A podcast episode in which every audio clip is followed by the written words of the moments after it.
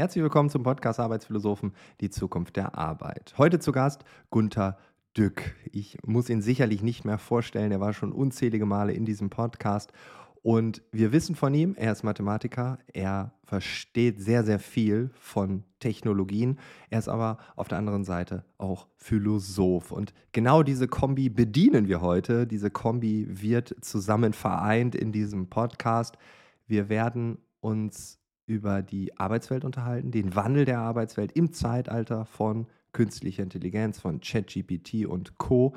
Es wird irgendwann sehr philosophisch. Ich habe so viel gelernt in dieser Episode. Es ist eine Horizonterweiterung. Ich hoffe, es geht dir genauso. Ich sage nicht mehr. Es geht los. Audio ab. Kommando zurück. Doch nicht Audio ab, weil mir ist noch eine Sache eingefallen. Ich habe ja schon angekündigt, dass es eventuell höchstwahrscheinlich eine Neuerung gibt in diesem Podcast nach zehn Jahren im Sommer habe ich mir überlegt, möchte ich mich neu erfinden, möchte ich den Podcast neu erfinden. Und eine Idee, die ich kurzfristig habe und deshalb bitte ich dich, jetzt ganz genau zuzuhören. Ich würde mich freuen, wenn du als Hörer, wenn du als Hörerin mir ein Feedback gibst. Wie findest du diesen Podcast? Ja, das ist auch wichtig, aber vor allem, was wünschst du dir? Was findest du besonders wichtig an diesem Podcast? Findest du äh, es wichtig, dass bestimmte Dinge noch mehr Raum bekommen, dass bestimmte Formate vielleicht für dich besser geeignet sind, dass der Podcast kürzer sein sollte? Wünschst du dir Solos von mir statt Interviews? Wünschst du dir neue Themenfelder? Wünschst du dir Videoformate statt Podcast? Wünschst du dir einen Video-Podcast, sprich, du kannst hören, aber auch gleichzeitig bei YouTube schauen, wenn du visuelles ähm, sehen möchtest, was ich dann mehr einbette oder oder. Also alles kann, nichts muss. Ich möchte einfach den Raum öffnen, um ja jetzt nach fast zehn Jahren äh, ein bisschen Feedback zu bekommen, wie ich diesen Podcast deiner Meinung nach weiter gestalten könnte, wie ich ihn weiterführen könnte. Und dafür habe ich einen kleinen Link in den Shownotes ähm, etabliert. Ich habe ihn dort hinterlegt, www.einfach-eilers.com slash Feedback. Dort kannst du auf ganz einfache Art und Weise mir ein Feedback geben zum Podcast, das, was du dir wünschst, das ist das, was du dir vorstellen könntest. Wie könnte ich vielleicht in Zukunft Content produzieren? Ich weiß nicht, ob da viel kommt. Es ist auch völlig egal, wenn eine Person, wenn ein Hörer, wenn eine Hörerin etwas sagt, dann hat es sich schon gelohnt. Und ich muss zugeben, das ist schon passiert. Von daher hat es sich jetzt schon gelohnt. Äh, die Person hat mich darauf gebracht, jetzt noch mehr Menschen zu fragen. Und ich meine, es sind sehr viele Tausende, die hier zuhören. Vielleicht fühlt sich der eine, die andere angesprochen. Ich würde mich wirklich, wirklich sehr freuen, damit ich nicht einfach im Sommer einen Blindschuss wage und ihr alle sagt, was für ein Quatsch ist das denn? Von daher jetzt, ja, ich bedanke mich dafür. www.einfach-eilers.com slash Feedback in den Shownotes ist der Link hinterlegt. Und jetzt geht's los mit Gunter Döck. Audio wirklich ab. Bevor das Gespräch startet, wollte ich noch nachzählen, wie oft du schon in diesem Podcast warst. Dreimal, viermal? Ja, vielleicht sogar über fünfmal. Ja? Also ja, wir haben ja äh, diverseste Podcasts schon aufgenommen. Mhm. Wahrscheinlich haben wir schon an Content-Produktion die 15 geknackt, wenn man die Einzelvideos und so alle dazu nimmt und frühere YouTube-Experimente. Wahrscheinlich sind wir schon über 20, 25 Mal schon äh, online gegangen. Erwartet. Da hat mir vor, vor, ein paar Tagen einer geschrieben, äh, wann ein neues Buch erscheint. Ich habe gesagt, das ist, muss noch lange nachdenken, bis ich das hinkriege. Ja. Ich sage, wer hat, ich habe aber 26 geschrieben, also zum Trost, er kann die ja erstmal lesen. Ja. Und kam zurück, er hat alle gelesen. Oh, Jetzt schreibe okay. ich zurück, auch die zwei Romane, ja, auch die zwei Romane und er hat alle, alle Podcasts gehört und alle äh, Videos gesehen. okay, ja.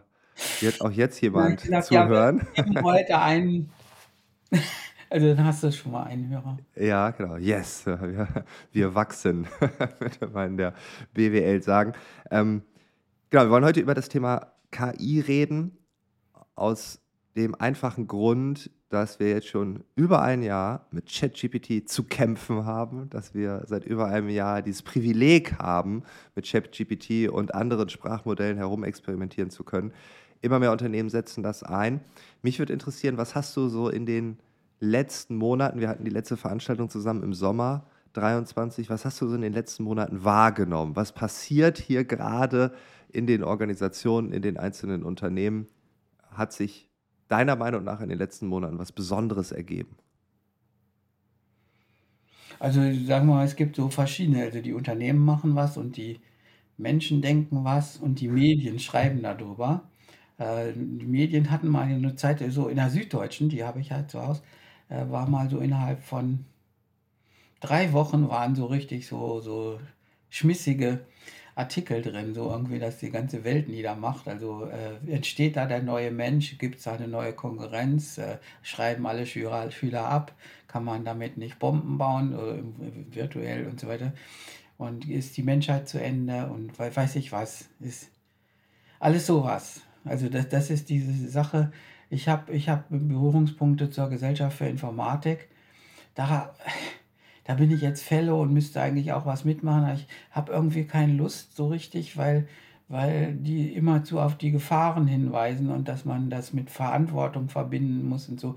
Also die Leute denken sich irgendwas aus, wenn das fertig wäre und wenn KI ein Mensch wäre und wenn wir 10 Jahre, 20 Jahre weiter wären, was dann alles passiert. Und das, äh, die, keiner, keiner sagt mal, was man konkret damit tun kann, wie man vernünftig damit umgeht. Also es gibt nur definiert, wie man unvernünftig nicht sein soll.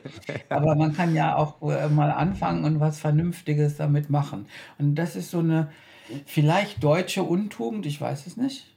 Ja, also wenn, wenn ich sage, man hat demnächst nur selbstfahrende Taxis, dann kriege ich Mails, ich habe aber immer einen Regenschirm im Auto, der ist da nicht drin. Dann sage ich, dann bestelle ihn als Option mit oder so. Gibt es immer so, so Diskussionen. Und äh, selbstfahrende Autos werden angezündet, also in Berlin insbesondere, werden die wahrscheinlich dann die Terroristen Bomben reinlegen und das selbstfahrend irgendwo von US-Headquarter fahren lassen. Und, und dann denken sie sich alle so ein Zeug aus. Und es ist also nicht nur bei KI, sondern auch bei selbstfahrenden Autos. Da kann ich ziemlich viel, dass wir, was man da alles mit Verbrechen mitmachen kann. Und äh, irgendwie haben die so eine Krimi-Attitüde, dass man erstmal rauskriegen will, äh, was kann ich damit Schlimmes anstellen. Und äh, die, die Wissenschaft, die, die, die ist da gar nicht so, so konstruktiv, sondern, sondern immer nur, was, was sollte man wegmachen. Mhm. Und äh, äh, das ist die wertvolle Zeit, die jetzt eigentlich für, für, für Deutschland immer verloren geht. Wir diskutieren das fünf Jahre. Und äh, wenn man, wenn man, man muss bedenken, dass äh, ChatGPT, also die Firma OpenAI, ist, glaube ich, 2015 gegründet worden. Mit einer Milliarde Grundkapital. Ja. Und der größte Aktionär, den kennt wieder keiner. Also der, der hat, glaube ich, 23 Prozent, also 2000, 230 Millionen gegeben, um das war Elon Musk. Wieder mal, ja, so. Und so, so fängt man das an.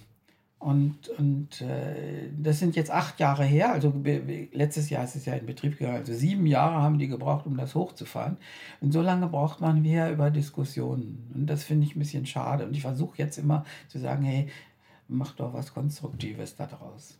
Äh, viele Firmen tun das, also praktisch man kann das wird nicht so hoch gepusht. Man kann äh, sich von ChatGPT super Artikel schreiben lassen. Also die, die Leute kriegen ja Zeilenhonorar beim Spiegel oder so.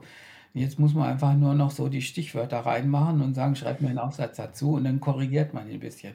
Da gibt es so ähm, auch Erfahrungen, die sind so von einzelnen Leuten gemacht worden. Das heißt, man, man kaut erstmal einen Tag am, am, am Bleistift oder so, wie, wie man Aufsätze schreibt. Also man weiß nicht, weiß nicht, weiß nicht, dann kriegt man das Zittern, ich muss was schreiben und dann äh, fängt man an, eine Stoffsammlung zu machen, weil man das ja so gelernt hat. Und dann schreibt man sich Stichpunkte auf und dann macht man langsam eine Gliederung und dann macht man einen Artikel. Und das fällt bei ChatGPT einfach weg. Also man macht einfach äh, grob eine Stoffsammlung so und sagt, schreib mal was dazu. Und dann sagt er, das hast du vergessen, das hast du vergessen. Das macht man ein bisschen hin und her und dann steht da so ein Aufsatz und dann braucht man ziemlich viel Zeit zum Redigieren, die man normalerweise nicht hat. Also weil, wenn man den Aufsatz fertig hat in der Schule, muss man auch abgeben. Ja. Man, man hat eine falsche Zeitplanung. Man müssen im Grunde nach zwei Drittel der Zeit fertig geschrieben haben und dann nochmal drüber gehen und gucken, ob alles die Verben schön sind und so weiter. Dann kriegt man eine viel bessere Zensur, aber man macht äh, falsches Zeitmanagement, weil es Stress ist. Und äh, wenn, man, äh, wenn man sich das mit ChatGPT macht, geht das irgendwie viel schmerzfreier. Ja? Also man kriegt dann irgendwas, so, was die Leute sagen, sehr oberflächlich ist und ist nicht so richtig so super toll. Er wiederholt sich auch immer, das Teil, öfter, sind viele Längen drin. Und das macht man dann weg. Also dann muss man einfach sagen, diese ganze Angstphase oder dieses, dieses, was einen unangenehm ist, also am Bleistift saugen, das, das, das fällt weg und dann kriegt man schon mal eine brauchbare Vorlage und dann los. Das, das gibt einen ganz anderen Arbeitsrhythmus. In, im, Im Prinzip dauert es so ein Zweidrittel der Zeit von vorher oder die Hälfte. Mhm. Also es ist aber ein anderer Arbeitsrhythmus. Ja? Und man darf nicht erwarten, dass es jetzt perfekt was ist. Es ist übrigens dann alle Recht, Rechtschreibung ist immer perfekt. Also das ist ja heute auch ja, Glückssache. Da in der Süddeutschen sind manchmal sogar die Überschriften falsch geschrieben oder sowas. Ja, das ist seltsam. Und äh, da gibt es so, äh, ich nehme an, schon eine geheime Industrie, dass das einfach benutzt wird, aber keiner darf das wissen, weil es gibt Schwierigkeiten. Und äh, man sieht auch, dass die Unternehmen jetzt äh, Leute entlassen in Personalabteilungen und so weiter, also Beurteilungen schreiben. Das macht ChatGPT auch viel besser. Ja, ja. Ja, und so diese ganzen Sachen, was alles, wo man so lange nachdenken muss oder, oder irgendwie selber was machen muss. Also was nicht nur anklicken im SAP, sondern wo man selber was machen muss. Das kann ChatGPT eigentlich auch. Ich habe dazu, zu dem, was du gerade gesagt hast, einen ganz konkreten Fall. Eine Personalleiterin hat auf einer Veranstaltung die Hand gehoben, als ich gefragt habe, wer nutzt wie ChatGPT. Und die hat gesagt, sie schreibt, wenn jemand sagt, ich kündige oder ich habe einen neuen Job, ich möchte mich anders entwickeln, dann schreibt sie einfach dieses äh, Arbeitszeugnis äh, via ChatGPT. Mhm. Und dann ja. habe ich so gesagt, so, ja, ja äh, gibt einfach ist ja eigentlich dann auch egal, ne? Und sie, ja, genau. Ja, es ist, mir egal, die ja. arbeiten ja nicht mehr hier.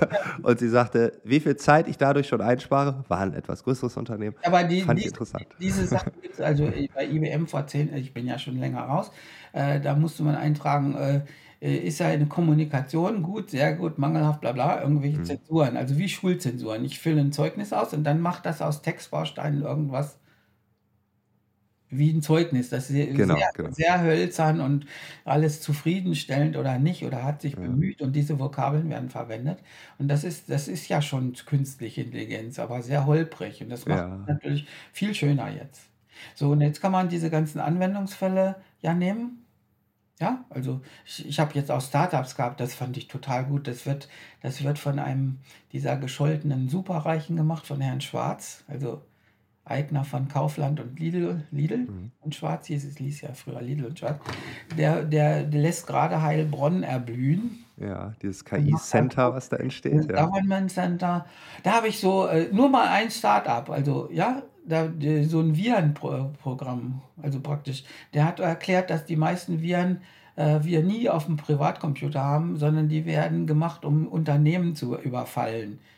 Und wenn es klappt, äh, dann dann klappt es eben und äh, wenn, wenn das nicht geht, bauen sie das um.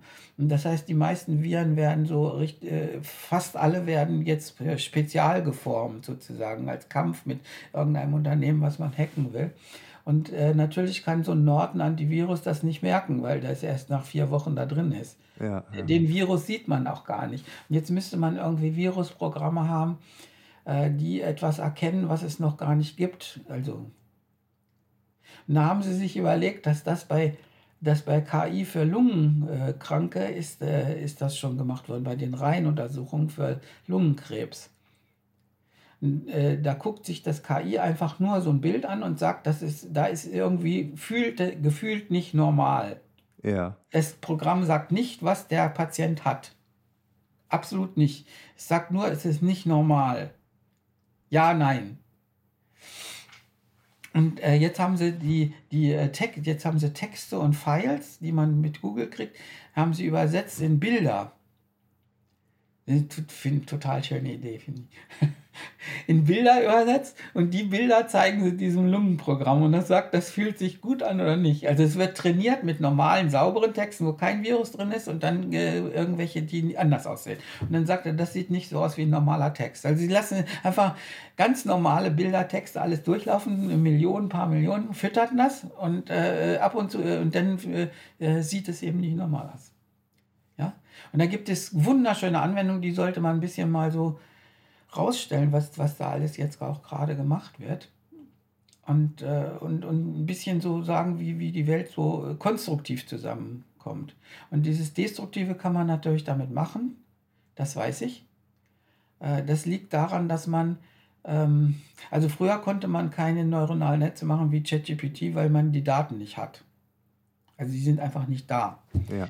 Äh, jetzt sind sie im Grunde auch nicht da, aber ich habe das ganze Internet, also ich kann das ganze Internet nehmen. Ja. So, als ist ja da. Das war früher nicht. Und durch Cloud Computing und alles Mögliche kann ich auch auf das Internet im Wesentlichen zugreifen. Also das heißt, ich kann alles, alles zusammenpacken. Und früher, also ich habe ja auch neuronale Netze gebaut und Optimierung.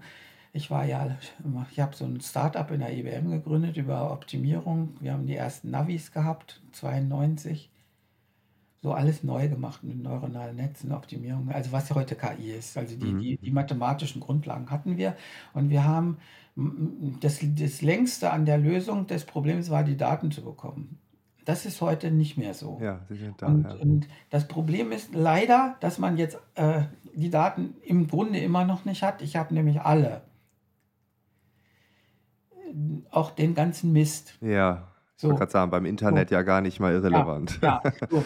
und äh, ja, der Mist überwiegt ja. Ja, ja. Und was man jetzt haben müsste, man müsste, also im Idealfall von meinem Gefühl her, ein Unternehmen gründen, was äh, Webseiten äh, kuratiert und sagt, das ist okay. Mhm. Also es soll den großen Brockhaus machen, die Enzyklopädie Britannica, irgendwelche vernünftigen Webseiten und so.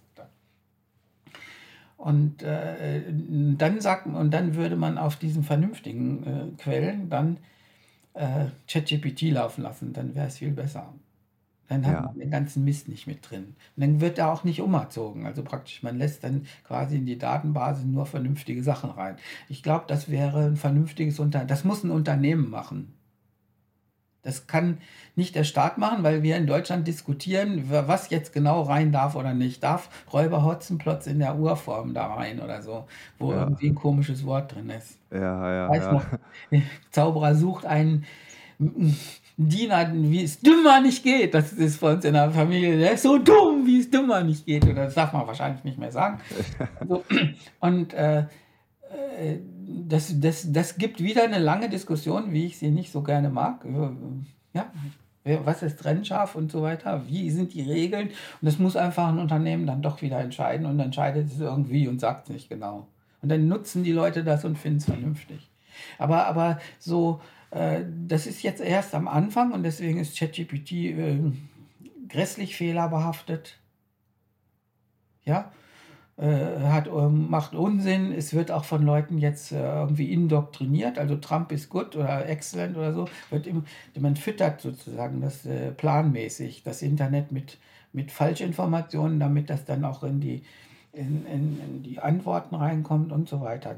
Es, es ist immer, äh, ChatGPT hat immer noch eine Macke für mich, also weil, weil wenn ich jetzt Bilder erzeuge, sagt es immer, das will es nicht. Also praktisch es will keine lebenden Personen reinmontieren. Mhm. Ja, wegen Copyright. Es, war, es wie die Pest vermeidet es irgendwelche Copyright-Verletzungen und das macht es zum großen Teil unbrauchbar und so weiter und so weiter. Ich kann lange erzählen. Ja. äh, ich kann das abkürzen, diese ganze Erzählung, was man damit machen kann. Äh, ich einfach äh, bold als Überschrift ChatGPT oder sagen wir mal KI ist barrierefrei geworden. Jeder kann es benutzen. Ja, und die, die Nobel-Version mit Bild äh, Sings äh, kostet 20 Dollar im Monat, Euro. 20 Euro und man ist dabei. Hat ChatGPT 4. Und dann kann man allen Leuten sagen in der Arbeitswelt, warum zum Teufel, wenn das nur 20 Euro im Monat kostet, warum, das ist ein, ein Essen in der Kantine oder so, die ganzen Kosten mit drum. Äh, warum stellt ein Unternehmen das nicht irgendwie erstmal vielen Leuten zur Verfügung oder macht einen Vertrag, dass da jeder reingucken kann? Und dann kann man ja in, äh, ähm, Erfahrungen damit sammeln, was geht, was geht nicht. Und dann muss man nicht irgendwie dämliche Artikel in, der, in den Medien lesen, die da im Grunde nur Hype-Überschriften haben wollen. Ja. Einfach mal machen. Und es ist nicht so einfach. Also Ja, also praktisch, wenn ich sage, ich möchte dasselbe Bild, das ist total gut, aber da möchten, jetzt soll der nur da, äh, ich, ich will nicht sieben Männer haben, sondern zwei Frauen und fünf oder irgendwie Mischung anders. Dann macht er ein ganz anderes Bild, das Ding. Ganz anderes. Und ich sage, nein, ich will das alte haben, aber nur, ja, und, und äh, da, da ist noch sehr viel Verbesserung drin. Und das macht es äh, ärgerlich, damit zu arbeiten, eigentlich. Ja, ich finde es auch äh, interessant. Ein paar Anmerkungen vielleicht zu dem Thema ähm, KI, dass ein Unternehmen das machen muss. Es gibt ja sowas wie eine Domain Authority, also wenn man sich mhm. mit Suchmaschinenmenschen unterhält, also es, Google gibt ja auch einer Website eine Domain Authority, das heißt sowas wie Spiegel Online hat eine sehr hohe Autorität und wenn ich da jetzt einen Quatschblock mit KI-Texten anfange, dann habe ich eine Autorität von fünf oder so. Dann, und das könnte man relativ einfach wahrscheinlich auf Grundlage ja. dieser Einstufung. Das ist schon da, das, das benutzen ja, das Ist, genau. ich das ist, glaube ich. Ich habe eine ganz hohe Note für meine Webseite gehabt. Ich will, glaube jetzt nicht mehr. Ich habe nicht so viel mehr geschrieben. Ja, aber ich hab, das ich ist. einen Punkt unter Süddeutsch oder irgendwas so, also richtig, richtig viel. Ja, ja, ja. Ich glaube, es geht das bis zehn und Amazon hat acht, glaube ich. Ja, es kommt auch an, je nach äh, Skalierung. Und, ja, also ja. Es gibt auch 100 als Wert oder so. Nein, Aber ist egal, ich wollte es nur sagen. Ja, ähm, das könnte man nehmen, klar. Ja, und ja. Äh, genau, ein Punkt dazu, also ich glaube, es ist relativ einfach umsetzbar. Dazu kommt natürlich das Unternehmen, äh, äh, dass Personen äh, jetzt mit KI Texte generieren. Also aus, also wenn das nicht früh genug kommt, generiert eine KI KI-Texte auf Grundlage des Schlechten. Ne? Also dann haben wir noch mehr von dem Mist. Das ist noch eine Anmerkung. Und was du jetzt gerade gesagt hast, zum Thema, wir sollten mehr ausprobieren. Ich finde es interessant, ne? wir reden über 20 Dollar im Monat. Das mhm. ist jetzt wirklich nicht viel. Wenn man jetzt den Microsoft Copilot nimmt, äh, der kostet ein bisschen mehr, ist aber auch jetzt nicht die große äh, Investition, wenn man es pro Person sieht. Es geht um die Erfahrung. Vielleicht kommen wir irgendwann an den Punkt, dass die ersten Unternehmen sagen, statt Homeoffice, du kannst bei uns irgendwie sechs Wochen im Monat äh, sechs Wochen im Jahr im Ausland arbeiten. Vielleicht kommen die bald dahin. Du hast einen ChatGPT 4.0 Account ja. oder so als Bonus zum Gehalt. Das wäre interessant. Ähm, aber es geht ja um die Erfahrung, ne? Mhm. weil ich, ich frage auch immer, wer hat es schon benutzt? Und es sind erstaunlich wenige. Alle haben eine Meinung, aber es sind erstaunlich wenige, die es schon ja, genau. benutzt haben. Ja, und die, die es benutzt haben, haben es tendenziell relativ rudimentär benutzt. Nichts gegenüber Bildern. Ich bin kein Freund von dieser Bilderdarstellung, weil für viele Menschen Bilder im Alltag relativ wenig Bedeutung haben. Ne? Man kann mit Bildern sehr viel machen, aber im Alltag haben die meisten Menschen wahrscheinlich, außer ich knipse mein Essen, meine Frau, meinen Mann, meine Kinder, was auch immer, hat man keinen realen Bezug keinen Praxisbezug zu Bildern, die einem helfen. Es sei denn, man ist im Marketing unterwegs oder muss PowerPoints ja, bauen. Dann vielleicht halt Bilder für Vorträge machen. Genau, in dem Fall ist das natürlich schon. Aber der, der, normale Mensch hat wahrscheinlich wenig mit Bildern am Hut. Aber egal, ne? wir können ja diese Bilder. Aber generell, was kann man damit machen? Es geht ja um die Erfahrung. Was kann das Ding? Und ich bin auch immer wieder erschrocken, wie schlecht manche Sachen sind. Ähm, und das relativiert ja schon ganz viel. Ne? Deswegen finde ich deinen Ansatz gut dass die Menschen mehr in diese Erfahrung kommen, auch um zu verstehen, und das ist die nächste Frage an dich, ähm, Menschen und KI, da ist diese Kluft, aber wir arbeiten ja jetzt schon mehr zusammen, bewusst oder unbewusst, ob wir es mitkriegen oder nicht, ob wir wissen, was der Co-Pilot von Microsoft beispielsweise da alles kann. Ähm, aber das wird ja noch mehr zusammenwachsen. Also Mensch-Maschine wird noch mehr interagieren. Mhm. Ähm, und wie schaffen wir es, dass die Menschen A in diese Erfahrung kommen und B auch für sich selbst abgrenzen, das bin ich als Mensch und das ist die Maschine. Das kann die Maschine besser, das kann ich besser. Ähm, hast du da Ansätze, wie man jetzt blödes ja. Verb, ne, aber Menschen mitnehmen kann? Ich bin kein Freund von diesem Wort, aber man hört es ja dauernd. Ich meine, man kann, also praktisch, ich, ich habe das Gefühl, also ich habe jetzt äh, das geht jetzt mehr in die Philosophie rein. Sehr gerne, sind wir äh, Arbeitsphilosophen. Äh, äh, ich bin ja so Schriftsteller oder so nebenbei oder äh, in gewisser Weise Künstler oder, oder, oder Wissenschaftler vorher gewesen. Und äh, die besten Ideen hat man ungefähr als Mathematiker. Ich habe also sehr schwerwiegende Probleme mal gelöst, so gegen 1 Uhr kurz vorm Schlafen gehen. Oder so, wenn man so richtig so ganz, ganz äh, schon im Einschlafen ist. Eine Flasche Rotwein Intus. Ja, und dann hat man, dann hat man wahnsinnig gute Ideen. Äh, die, die, die meisten äh, erinnere ich am nächsten Morgen nicht. Ich habe dann auch einen Zettel neben mir liegen, dass ich man wenigstens aufschreibe, worum das ging. Und äh, das meiste ist falsch. Also ich, ist, äh, die, die Ideen sind alle wunderbar gut, aber irgendwie nicht brauchbar am nächsten Tag, wenn man das durchprüft. Und äh, da habe ich ziemlich viel Erfahrung, also Jahrzehnte, also auch bei ja. Schriftstellern, da, da sollte ich das noch reinmachen, das noch machen. Und dann, dann passt es nicht oder irgendwelche Fakten passen nicht zusammen und so weiter. Und ich denke, ich denke, dass wir im Kopf, also das heißt so grob linke und rechte Gehirnhälfte, äh, Im Kopf haben wir sowas wie, wie äh, ein Expertensystem in der linken Hirnhälfte, so, wo, wo das Excel drin ist oder so, Textverarbeitung, Sprachen und so weiter. Und in der anderen Gehirnhälfte sind mehr die Assoziationswolken. Also was stelle ich mir gemein damit vor und so weiter. Und äh, das ist so ein bisschen wie Träumen. Mhm. Und äh, ich glaube, im Menschen sind beide Seiten eben drin. Also praktisch der Wissen, also ich träume dann von irgendwelchen Lösungen, die stimmen dann immer nicht. Also praktisch, man hat irgendwie eine tolle Idee, so könnte das gehen. Jetzt also in Mathe, weil ein Problem lösen oder ein Industrieproblem oder ich will was umorganisieren, die Arbeit. Ja, Sag ich, das ist eine gute Idee und dann macht man einen Use Case, also dann geht man den Schritt für Schritt den Arbeitsprozess durch und sagt, ja, jetzt kommt, jetzt ist meine Lösung doch wieder schlecht, weil, weil da große Probleme entstehen oder so, weil ich was vergessen habe und so weiter. Ja? Wir haben mal den DAXA geschreddert damals. Äh, wir haben wunderschöne Optimierungs gemacht für, für Tourenoptimierung, die war wahnsinnig viel besser. Und das Problem, man muss erst alle Pakete wissen, die man verschicken will in der Nacht. Und dann rechnet man aus, in welchen Lastwagen die kommen und dann wird die verteilt. Und die haben aber bis jetzt immer die, wo sie schon grob wussten, wo es hin muss, schon mal auf die Lastwagen drauf gemacht. Und das ist von der Arbeitsorganisation wesentlich besser. Und nicht erst warten, bis alles da ist und dann rechnen und dann zack verteilen. Das geht einfach nicht. Und dann haben wir äh, DAXA da in Frankfurt für eine, anderthalb Tage dicht gemacht, weil, weil wir wollten das mal My Way machen. Ah, so. Und äh, ChatGPT hat, ist, glaube ich, mehr, das ist auch ein neuronales Netz. Es ist keine, kein so wie PC mit Festplatte und so weiter und, und Wissen, sondern mhm. es ist ja ein neuronales Netz, was über Assoziationswolken im Prinzip funktioniert, also sich irgendwas vorstellt. Und äh, so sind die Lösungen dann eben auch.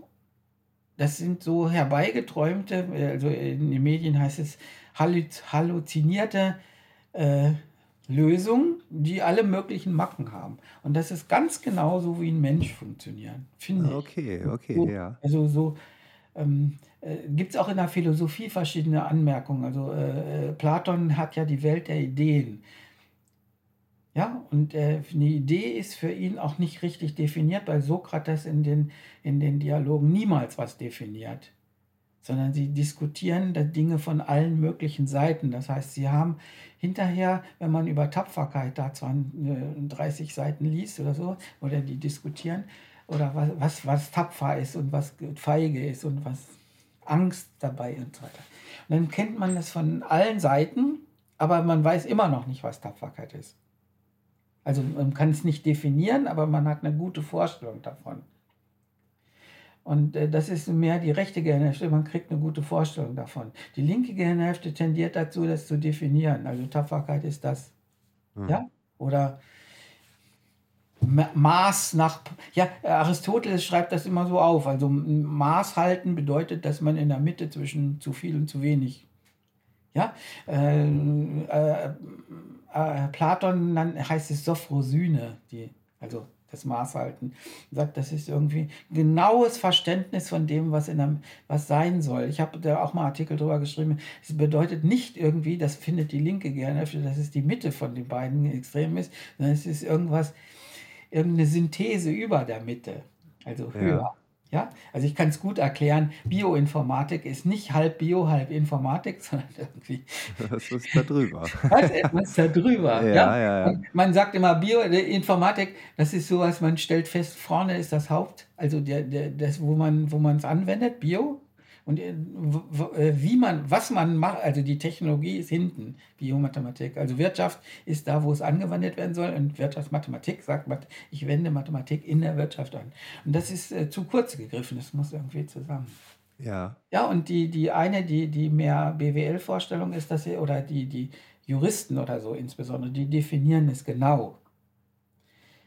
Und äh, die, die, die Ideenphilosophen äh, haben, haben eine Assoziationswolke. Also ich gebe ein gutes Beispiel. Also ein Hirsch bei Aristoteles oder ein Pferd bei Aristoteles ist irgendein Säugetier mit einem Gebiss und äh, äh, Schwanz und so weiter und vier Beinen und so weiter. Kann man, kann man beschreiben, so wie im Biologiebuch, wie wir das lernen, auf die Festplatte.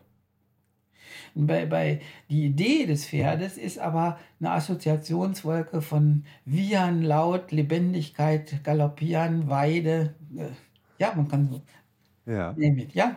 Andere können eine Assoziationswolke mit Krieg, Ross, Streitross und so weiter anders haben. Das sind ganz verschiedene Aspekte von dem Pferd, die, die in einer großen Assoziationswolke da drin sind. Und die Definition ist einfach, Pferd ist ein Tier, Säugetier, so viel Zähne. Ja, genau, genau. Ja, so. Und äh, äh, was ChatGPT eigentlich macht, ist so, sowas wie äh, irgendwie aus dieser Assoziationswolke irgendwas rauszunehmen. Das passt aber dann auch nicht richtig. Das muss man dann hin und her rückeln. Und ich glaube, dass man äh, dass die Menschen auch selber so gebaut sind, dass wir das so machen. Wir sind, nur die meisten Leute haben mit der rechten Gehirnhälfte nicht so viel zu tun, als weil nicht Wissenschaftler oder Schreiben oder, oder, oder Künstler sind. Systembedingt. Und da, da sind sie, ja. das, das ist ihnen irgendwie ein bisschen fremd. Das ist die erste Sache. Und die zweite Sache ist, dass unser Schulsystem eigentlich nur die linke Gehirnhälfte ja, ausbildet. Ja. Also praktisch, wir schreiben äh, Andreas Gryphius, über die Vergänglichkeit, diese in den Sonetten mussten wir immer zu irgendwas schreiben, dass er so todtraurig ist oder weiß ich. Ja. ja. Und äh, wenn man das ordentlich gemacht hätte, hätte man gesagt, der Gröfius ist, äh, ich glaube, 1664, weiß ich nicht, irgendwas gestorben. Das war kurz nach dem Dreißigjährigen Krieg und dann weiß ich auch, wo er das alles her hat. Ja. ja.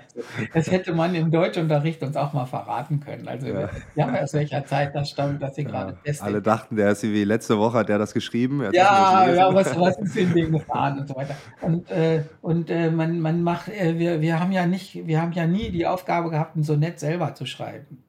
Mhm. Oder ja, vielleicht mal ein Limerick oder so. Und äh, ich habe das, hab das immer ammoniert, weil ich ja mehr Künstlertyp bin. Und wir können wir nicht mal was schreiben. Nein, wir müssen es analysieren. Also wir müssen feststellen, also wir benoten quasi die, die, die Stücke da, ob sie sehr gut, gut oder weiß ich was, äh, das hat uns gefallen das und so weiter.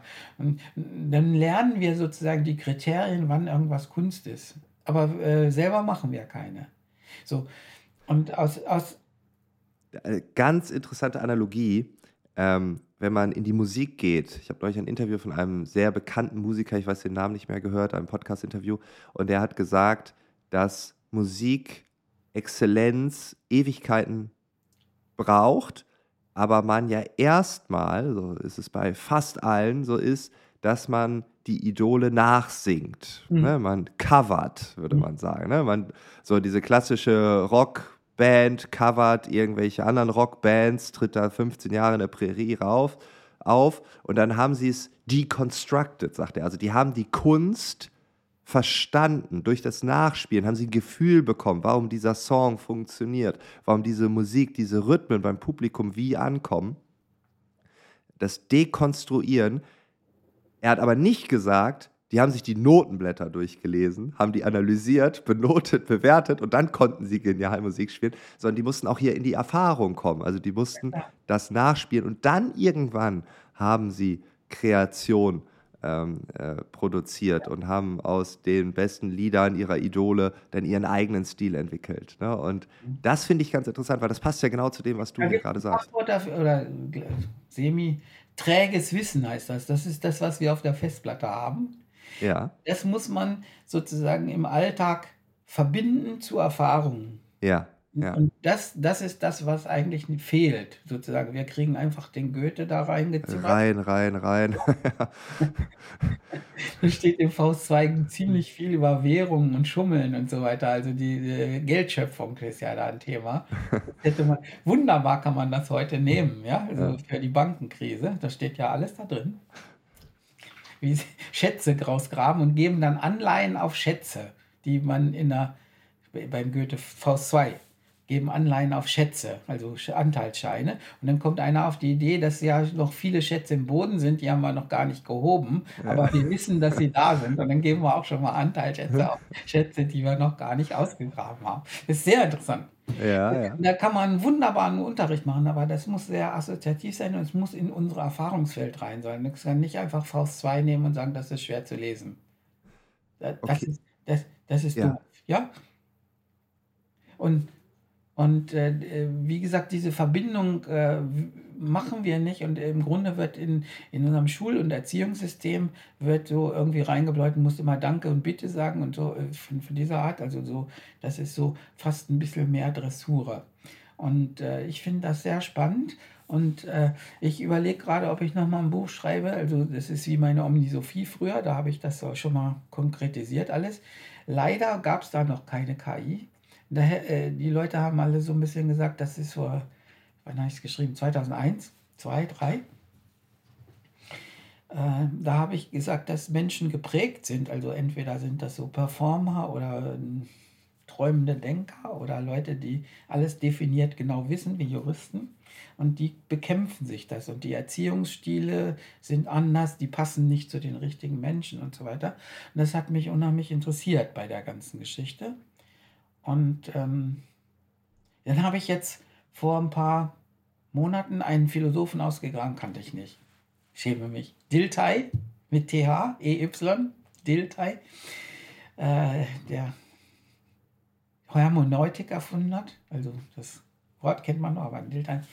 Und der hat, wollte eine Theorie der Weltanschauung machen, eine Klassifikation der Weltanschauung, hat, ist aber nicht richtig weitergekommen und hat irgendwie das Gefühl gehabt, dass die Weltanschauung eigentlich äh, wenig mit dem, mit dem Denkerischen an sich zu tun haben, sondern irgendwie mit der Persönlichkeit des Philosophen in seiner Zeit, mit seinen Erlebnissen als Kind oder weiß ich was. Ja. Und Aristoteles ist eben Le Lehrmeister des Kaisers oder so. Das ist mehr wie Jurist oder ja, Wirtschaften, Ökonom. Und Platon oder äh, Diogenes sitzt in der Tonne und denkt nach. Das, ist, ein- das, ist, das sind andere Lebensgeschichten. Und ähm, der wollte das mal so auseinander sagen. Und das ist eigentlich nicht, dass, dass es eigentlich äh, nicht Philosophien gibt, sondern extreme Philosophen, die das aufgeschrieben haben. Ja. Und äh, eine gute, ich fand dann 2001, das wusste ich nicht von dem Dilter, dass der das schon wollte. Der ist gescheitert. Das liegt zum Beispiel, da, das liegt daran, der ist, glaube ich, 2000, ah, 1911, glaube ich, gestorben.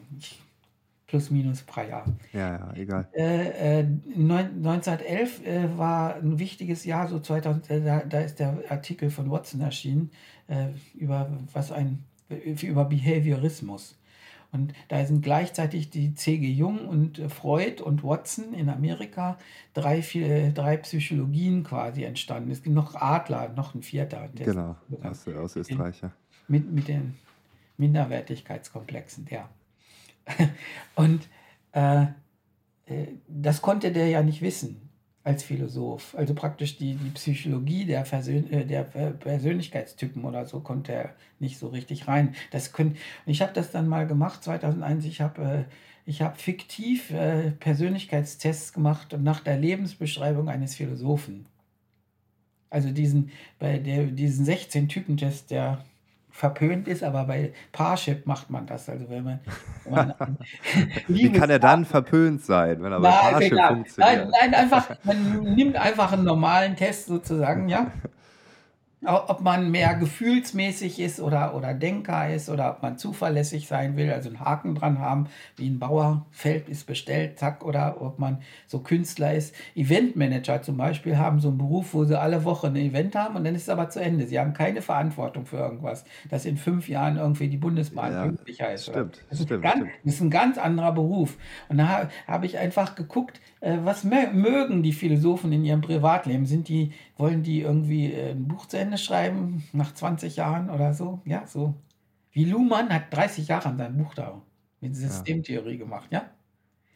Und äh, oder oder äh, also sind sie sehr systematisch und so wie, wie Kant, ja, der nur in Königsberg gelebt hat und völlig, völlig äh, determiniertes Leben gehabt, also nach der Uhr gelebt, so richtig nach Gongschlag und dann geschrieben eine Stunde und so weiter oder ob sie lustorientiert sind wie Epikur, der immer noch eine Frau dabei hatte und so weiter. Und, äh, das habe ich durchgeführt und dann nach Parship den Test gemacht. Und dann kann man nachgucken, äh, ganz theoretisch in dem Test, was bist du jetzt für ein Mensch? Also das Ergebnis sagt, du bist ein so, das, das, das, das. Und du hast folgende Stärken und Schwächen und du findest die Welt so und so und so kommt ja bei dem Test raus. Ja. Und das ist dann die Philosophie von dem Philosophen gewesen. Ganz einfach, ja. Ich, guck, ich, ich, ja. lese mir sein Privatleben durch und sage, dann wird er so und so sein. Ich mache fiktiv den Test, ist er mehr gefühlsorientiert oder nicht? Oder so, ist er das, das, das, das, das. Und dann äh, steht als Ergebnis, du bist ein Mensch von der und der Sorte. Und dann kann man sich auch überlegen, wenn dieser Mensch von dieser Sorte eine Philosophie entwickelt, dann wird die ungefähr so sein. Ja, die gefühlsmäßigen Menschen wollen natürlich mehr Frieden und Liebe auf der Welt haben. Ja, ja. und äh, andere, andere äh, wollen mehr über äh, Erfolg im Leben und so weiter haben. Das sind, das sind verschiedene Ausrichtungen des Lebens. Und zu jeder dieser Ausrichtungen gibt es dann eben Philosophien. Man pickt sich die raus, die am meisten passt. Das ist die, ja auch der man pickt, ja, Confirmation deswegen, Bias. Deswegen, genau. deswegen, das ist, glaube ich, eine wichtige Anmerkung zur Philosophie. Man hängt eigentlich nicht an einer Philosophie, sondern an dem Philosophen. Ja, genau. Man sagt nicht, an seinem Leben. Ja, man sagt, ja. ich bin Kantianer oder Hegelianer oder sowas, ja, weil, äh, weil das sympathisch ist mit, mit, mit diesen ganzen Aussagen. Äh, und äh, das, das, heißt, das heißt sozusagen, die. Ähm, die Philosophien sind sowas wie äh, Hirnnutzungsvarianten. Und dann gibt es natürlich ähm, Lebenssinn-Definitionen, die für eine Philosophie nicht, denk, äh, nicht brauchbar sind. Also so Carpe Diem, ich bin heute glücklich. Das, gibt für einen Fünfzeiler, ist das okay, aber das ist, es ist auch eine Philosophie, aber es gibt nicht so einen dicken Schinken her. Ja, ja. Und, und, und, dann muss man sich überlegen, welche, welche für eine Philosophie taugen und weiß nicht. Das hat mich so äh, interessiert und der Hauptspaltpunkt ist immer, äh, ziemlich viel in der Geschichte, bin ich Platoniker oder Aristoteliker. Das heißt, bin ich mehr linkshirnig definiert, also sozusagen, dass ich alles definiert haben muss, oder äh, bin ich intu intuitiv auf Assoziationswolken aus? Und was wir jetzt in der KI sehen, ist, dass genau diese Dinge eine Rolle spielen. Das, in der KI bauen wir ja den Menschen nach. Also wir bauen den, also die, die neuronalen Netze sind ja selbstlernende Systeme, die so lernen wie ein Mensch. Ja, wir, wir müssen ja bei diesem Captcha immer sagen, ist da eine Katze auf dem Bild oder ein Bus oder irgendwas. Mhm. Und wir, wir, wir erziehen diese neuronalen Netze so, wie wir Kinder erziehen würden. Nur, ja. nur millionenfach mehr sozusagen, weil, weil wir alle dran arbeiten an dem Netz. Aber im Prinzip erzie äh, wir, wir erziehen einen Menschen, indem wir ihm sagen, das ist richtig, das ist falsch und so weiter. Und dann füttern wir ihn mit allen Abiturwissen, zack, für CD voll. Das heißt, wir bauen einen Menschen mit einer linken und rechten Gehirnhälfte und wundern uns jetzt, dass das sich auch so benimmt wie ein Mensch dass es auch träumt wie ein Mensch und Fehler macht wie ein Mensch und so weiter. Und dann muss man das koordinieren, weil der Mensch erstmal rumwas träumt, habe ich vorhin gesagt, mit der Wissenschaft. Und dann korrigiert er das sozusagen mit seiner Festplatte, ob das alles stimmt jetzt oder macht nochmal einen Faktencheck hinterher und so weiter. Das machen wir. Was mich am meisten interessiert ist, das ist in der KI, glaube ich, noch nicht angekommen. Das ist vielleicht trivial. Das sind Regelungstechniken. Also wenn wir haben einen Thermostat in der Heizung, wenn der, äh, wenn der jetzt so, äh, zu kalt anzeigt, dann springt die Heizung wieder an. Wenn es alles warm ist, geht sie wieder aus. Ja, sowas. Ja, ja. Und äh, was mich besonders interessiert hat, das habe ich damals schon angefangen in, in, der, in meinem Buch Omnisophie. Äh, das hat was mit der Aufmerksamkeitssteuerung auch zu tun, mit ADS und alle irgendwelchen. Ja, also da sehe ich einen Vogel, zack, zack, und dann geht die Aufmerksamkeit hin. Und wir haben einfach einen Schalter, da ist ein Vogel. Und wer den Schalter im Kopf hat, der sieht den Vogel draußen in der Schule, also der muss aufpassen. Und die anderen haben den Schalter nicht. Also äh, die mehr so, so ordentlichen, braven Schüler, die konzentrieren sich auf die Tafel. Also die haben den Schalter, du darfst den Kopf nicht von der Tafel wegmachen. Und die anderen haben das nicht. Äh, äh sehr drum. Und ich glaube, der Mensch besteht aus, äh, ich habe mal eine Mathematik versucht in dem, in dem Buch. Der Mensch besteht, glaube ich, aus so, so vielleicht 1000, 10.000 Schaltern. Mir ist zu warm, ja. ich bin beleidigt worden, ich lasse mir das nicht gefallen. Äh, das ist mir zu schwer. Also ich, ich, äh, ich habe doch so, ja, oder beim Autofahren döse ich da rum und dann sagt, da kommt mir aber einer entgegen oder, oder ich zucke zusammen. Also äh, gut ist sowas wie Zusammenzucken oder wo die Aufmerksamkeit von, von irgendwas, was ich mache, rausgeht in ein anderes Feld. Und das sind sowas wie regelungstechnische Schalter, die sind sehr simpel. Und ich glaube, die Menschen, äh, der Mensch, die, der wesentliche Unterschied zwischen Mensch und Maschine ist noch, dass die Maschinen diese Schalter nicht haben. Die sind also sozusagen immer auf Vernunft geschaltet, sozusagen, weil wir sie so haben wollen. Wir selber sind aber nicht so. Wir sind dann beleidigt. Also wenn jetzt irgendwie das N-Wort irgendwo drin vorkommt, ja, weg. Mhm. Ja? Oder wenn Luther irgendwie zwei Sätze über Juden geschrieben hat, was in seiner Zeit völlig normal war, dann sagen wir, evangelisch wollen wir nicht mehr. Oder ja, ja. ja da, wird, da wird einfach den Schalter so vollkommen radikal umgedreht. Das passiert insbesondere jetzt gerade mit, mit Twitter oder sowas, bei diesen, mhm. bei diesen ganzen Kränkungen und Opferriten und so weiter. Ähm, und äh, das müsste man mal studieren. Also wenn, wenn, ich, äh, wenn ich jetzt künstliche Intelligenz werde, würde ich das machen. Der Mensch, äh, das ist für Maschinen nicht so richtig brauchbar. Also, also es könnte ja sein, wenn ich zum, zum, zu dem Bot da sage, äh, am Computer, du Arschloch, ja, äh, dann könnte er ja genauso sagen. Puh, für dich arbeite ich nicht mehr. So. Scheiß, ich schalte ja. einfach ab, mit dir will ich nicht ja, genau. Ja, tschüss. Lass sie mir nicht sagen. Ja, äh, so erziehen wir ja die Bots nicht. Und dann sagen wir, die Bots sind so wenig emotional. Das, so, und was, was ich meine ist, dass wir Schalter im Körper haben, also die, die, die jetzt habe ich nur harmlose genannt, aber mhm. äh, die, die harten Schalter sind, mein Chef hat gesagt, du machst, du, du bist wertlos oder so, sowas Tiefes. Dann schaltet mein, mein ganzes System wie ein Computer in einen anderen Modus. Also ich bin hinterher eine andere künstliche Maschine, die arbeitet dann demotiviert. Ja. Die ist weg. Ja, das ist bei Kindererziehung auch so gute Laune, schlechte Laune oder so. Das switcht um. Und dann habe ich verschiedene Menschen sozusagen da.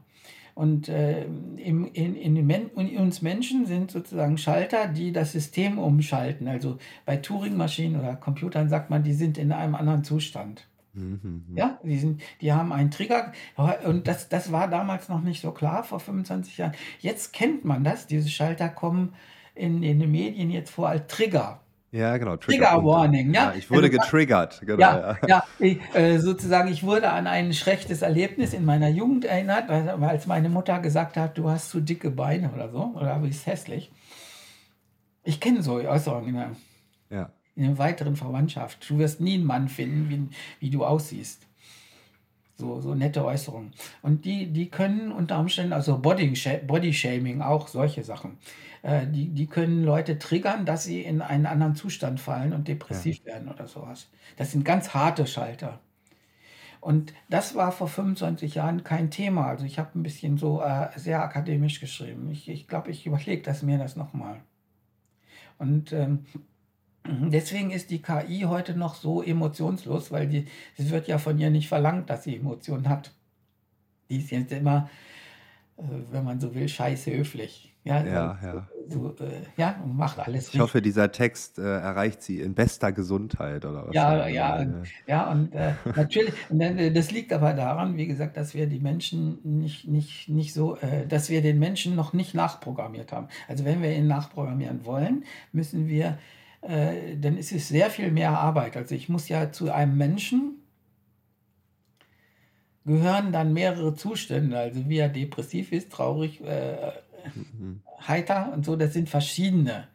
Ja, also äh, die, die Haupttypen sind in, bei Stevenson geschrieben in Dr. Jekyll und Mr. Hyde, also der nachts, ja, Dr. Jekyll trinkt da irgendwas und ist dann der, der Böse in der Nacht. Und die, diese, diese verschiedenen Seiten des Menschen sind ja bei Yin und Yang, Yin und Yang äh, dargestellt oder eben, eben genau, ja. überall, ja, so. Ja. Ja, bin, bin ich plötzlich ein Nachtwesen und das müsste, äh, das, das, das ist in der KI noch nicht so wirklich drin, muss aber irgendwie beachtet werden. Also wenn ich Menschen verstehen will, muss ich das rauskriegen. Heute kann man das relativ gut messen an Menschen. Also wenn ich im Callcenter bin, kann ich messen die zittrige Stimme oder die Wortwahl ja, also ChatGPT weiß, ob man böse ist oder nicht. Oder ja, genau, genau. Das kann man alles messen. Aber selber ist die KI nicht so, weil man sie nicht so haben will. Und deswegen findet man sie ein bisschen befremdlich, wenn man sagt, können Sie verstehen, dass ich rauche vor Zorn? Und dann sagt er, wir sind bemüht, äh, wir danken für Ihr Feedback, wir sind bemüht, immer unseren Service zu verbessern. Und dann sagen wir, scheiß was, verstehst du mich nicht? Und dann sagen wir, ja, ich bemühe mich. Ich, ich nehme Ihre Anregung gerne auf. Ja, genau. Immer so, scheiße höflich. Ja, genau. Das ja. führt mich zu der die Idee, ich glaube, man kann jetzt, sagen wir mal, für die Philosophie was tun und sozusagen den Menschen ein bisschen besser verstehen, indem man ihn mit der KI vergleicht. Also die KI ist ist im Grunde so, äh, so programmiert, dass sie wie ein Mensch funktioniert. Also praktisch die KI hat keine Algorithmen, die jetzt äh, nicht aus dem Menschen heraus sind. Also es könnte ja sein, dass ich, dass ich Algorithmen nehme, die, die nicht, nicht unser Denken nachmachen, sondern was anderes sind. Ja, ja. So ist es aber nicht. Also praktisch, äh, wenn ich Optimierungsalgorithmen habe, dann suche ich das Beste von vielen Möglichkeiten. Das macht ein Mensch auch. Homo economicus oder neuronale Netze sind so antrainiert, so wie ich Menschen trainiere an, an Testdaten. Und das andere ist Festplattenwissen, weil äh, so praktisch so auswendig lernen ist einfach äh, Luthers Katechismus. Gott will uns damit locken und so weiter. Mussten wir mal lernen. Er sei unser rechter Vater, wir seien seine rechten Kinder. Das muss ich stundenlang alles auswendig lernen. Und das ist so Festplattenwissen. Und das mehr findet eigentlich in der Mathematik jetzt nicht statt. Also das sind genau die Dinge, die man dem Menschen abgeguckt hat oder der Natur, wenn man will. Wow. Und äh, dann könnte man sagen, das Endergebnis ist ein künstlicher Mensch, der aber im Grunde eine Simulation von uns selber ist. Ja. Ja, der äh, hat nur viel mehr Wissen, weil wir ihm alles geben können und äh, viel mehr Fantasie, weil wir auch, wie gesagt, weil leider eben alles geben können. Vielleicht sollte man ihm nur das Wertvolle geben, ist egal. Und wir können ihm auch beibringen, dann, dass es äh, pro programmatisch leicht einfach, also äh, sozusagen einen Schalter zu machen, dann werde ich böse. Mhm. Es ist aber sehr ausufernd schwierig, dann, äh, ich müsste jetzt für jeden Menschen noch eine böse Version oder ja. ja. eine depressive und eine manische, ja, so wenn man völlig begeistert ist und die Welt geht, müsste ich ja, äh, dann habe ich ja 10, 100 Mal mehr Arbeit, als für einen normalen Menschen zu bauen. Ja, so, ja das wird genau. nicht so richtig passieren. Aber im Prinzip kann man sich so vorstellen, dass die die KI jetzt eigentlich eine Vorlage für die Philosophie gibt, jetzt das, äh, die, das Denken des Menschen nochmal irgendwie nochmal auf eine andere Stufe zu stellen und äh, aus den Simulationen von, von ChatGPT rauszukriegen, äh, was eigentlich in uns passiert. Also, dass man so eine Rückschau macht. Äh. Ja, also. Ja, also man wow. Man kauft sich ein Produkt, also man ja. kann ja einen Computer erfinden, aber man kann auch einen kaufen und auseinandernehmen und gucken, äh, was haben die sich wohl dabei gedacht, dass das Ding so aussieht, wie es aussieht. Ja, und das, das ist das eigentlich, was, was wir jetzt gerade machen, dass man den Menschen so ein bisschen auseinander nimmt. Wo ist da KI drin? Und dann kann man äh, sehen, wie er funktioniert. Und das ist so gerade was, ich, äh, es ist, glaube ich, schwer aufzuschreiben. Ich, es, ist, es ist sehr, sehr verästelt alles. Ja, aber darum haben wir ja auch dieses Medium-Podcast. Ja, ich kann Und, das jetzt äh, erklären in diesem ja. Medium ein bisschen. Ja. Kannst du auch fragen, aber äh, so erklären kann ich es, aber es ist, es ist sehr schwer, das so äh, vernünftig hinzuschreiben. Außerdem habe ich natürlich dann immer Angst beim Schreiben. Das hatte ich 2001 auch, dass ich abgewatscht werde. Ja. Ja, also ich habe damals gesagt, hat das noch keiner erkannt, dass Platon einfach eine rechte Gehirnhälfte predigt und Aristoteles eine linke? Das noch niemand gemerkt? ja, beim Schreiben gedacht, denn ich, das Buch ist auch ziemlich lang geworden. Es ist ich immer viele Beispiele, immer noch mehr Beispiele. Und, und, hat noch niemand gemerkt, dass es Menschen gibt in einem guten und schlechten Zustand. Äh, ich habe das mehr so Noten äh, gegeben. Also es gibt sowas wie gute Menschen, hm, so normale, die zanken sich immer um und Vorteile, ungenügende, ob sie noch einen Punkt mehr kriegen oder so, ja, und genau. Leute, die verloren haben oder so. Ja, so. Und äh, das gibt es in der Bhagavad Gita von, von den indischen Philosophen, der sagt da, der Shiva kommt auf die Erde da vor der Schlacht. Das sind 60 Seiten, sehr wertvolle Literatur. So also ein Reklamheft ist das. Mhm. Praktisch so Umfang, so ein kleines. Und sagt, es gibt drei Sorten von Menschen. Die wirklich Guten, die, die, denn die Zweiten, die immer sich streiten, wer Vorteil, Vorteil hat oder nicht. Die streben. Und dann die Dritten, die sind verloren. Und das Elend der Welt ist, so ungefähr, nach Gedächtnis, ist schon lange her, dass ich da. Und das Elend der Welt ist, dass die guten Menschen glauben, sie stehen Gott näher, aber sie sind nur gut. Es hat nichts mit Gott zu tun. ja, das ist, äh, ja, dir fehlt das Spirituelle, ist ja in dem Guten gar nicht mit drin oder so. Ja.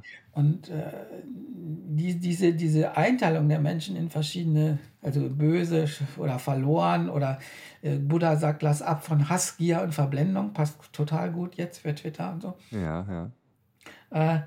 Äh, das beschreibt ja eigentlich, dass man, dass man in den Normalzustand kommen soll, wie, wie ChatGPT äh, so definiert wird, dass ich nicht in einen bösen Zustand komme. Und die, die Asketen legen sich aufs Nagelbrett oder hungern oder sowas, damit sie den Körper abtöten. Und äh, die, die, die Kirche sagt, lass ab von der Sünde. Und die, äh, gerade diese Sünde und die, dieses Asketentum will im Grunde die Schalter, was, was ich meine, die Regelungstechnik im Körper abschalten. Also, dass ich nicht beleidigt werde, nicht böse, nicht gierig, nicht Hass.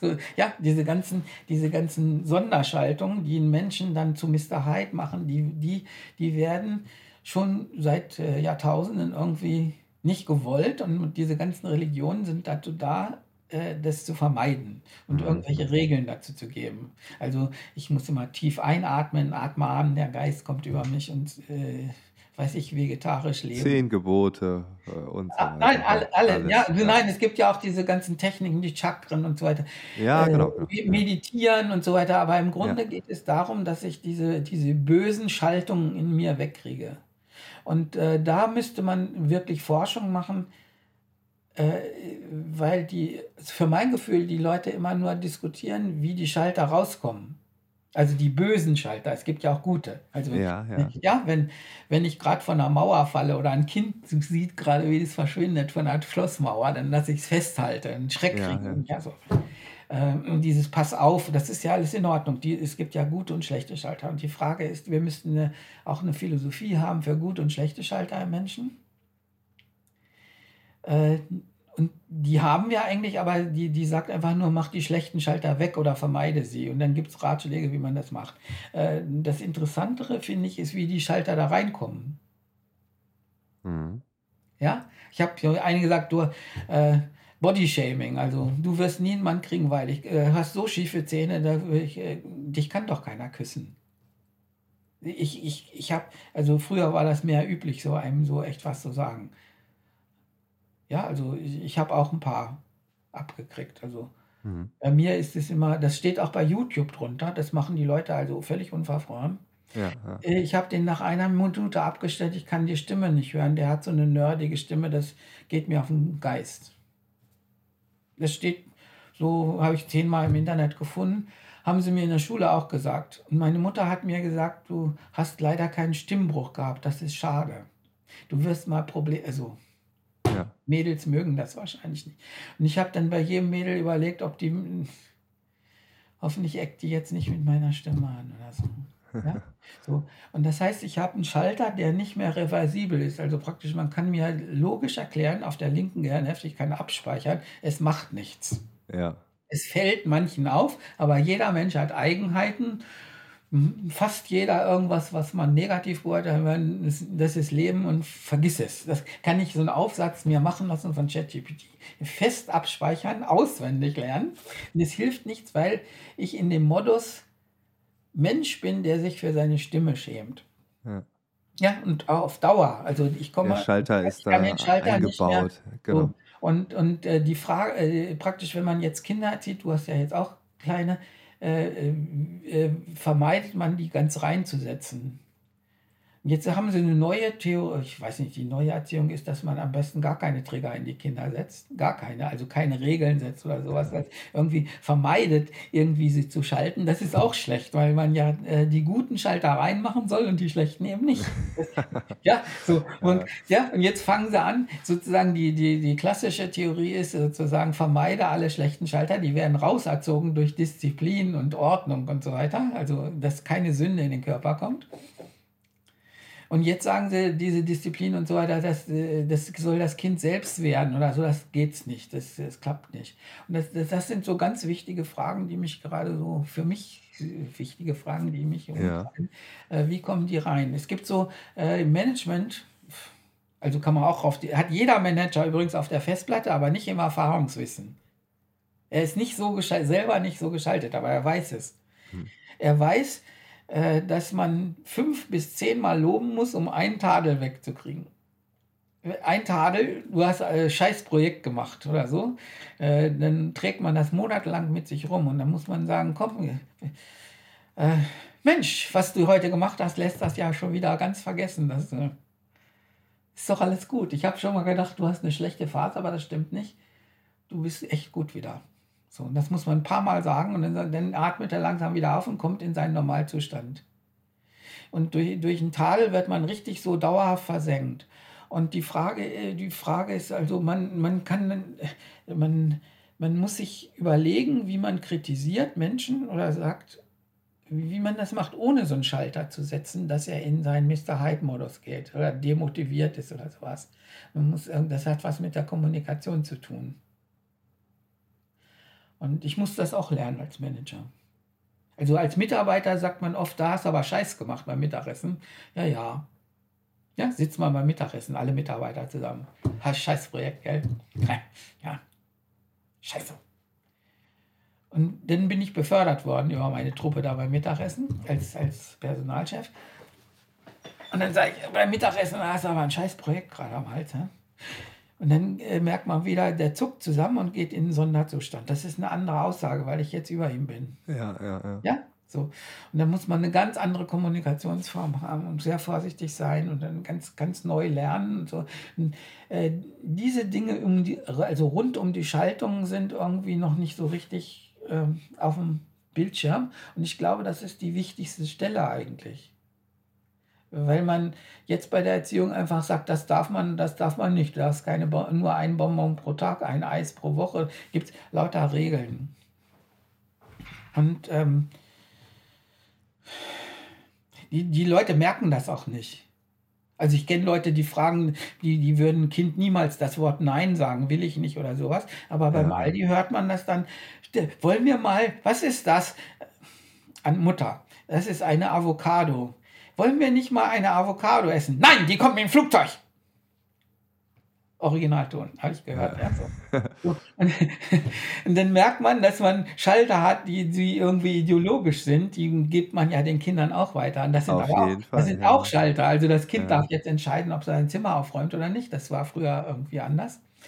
Aber es gibt wieder neue. Das ist den Leuten aber nicht klar. Also wie, wie, wie hart die sind. Also ich empfinde zum Beispiel die Erziehung jetzt die Neuen, wenn wir nehmen das mit den Enkeln ein bisschen wahr, äh, dass das wieder ganz anders ist. Und sie glauben, dass die Kinder dann irgendwie, äh, dass die irgendwie freier sind, aber sie sind auf eine andere Art frei oder auf eine andere Art unfrei. Ja, und ja, es ist immer wieder Yin und Yang. Ich glaube, so kann man es auch zusammenfassen. Ja, genau. Ja, ja, und, ja. aber es ist, wie gesagt, das, das müsste man mit, mit künstlicher Intelligenz mal verbinden und, und äh, oder überhaupt irgendwie, wenn man, sagen wir mal, wenn ich es in den Menschen reinprogrammiere, dann merke ich ja, äh, was in mir ist. Ich denke dann über mich mehr nach als so. Die Philosophen sagen einfach, mach's weg. Ja, die Mhm. guten, ja, so. Und die, äh, wenn ich jetzt KI programmieren würde, muss ich es mir echt überlegen, äh, wie ich reagiere. Und dann glaube ich, komme ich zu einem besseren Menschen, als wenn ich nur über Pädagogik nachdenke.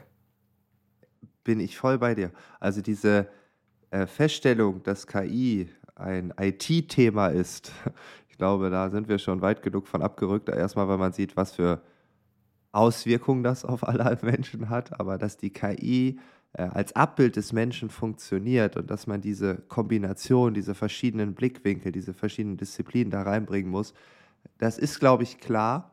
Die Frage ist, wie sehr passiert ist. Und da bin ich genau bei dir. Ich glaube, da muss man und darf man noch ganz, ganz, ganz, ganz viel forschen. Und das ist super spannend. Und gerade dieses, was du gesagt hast, diesen Rückblick wieder.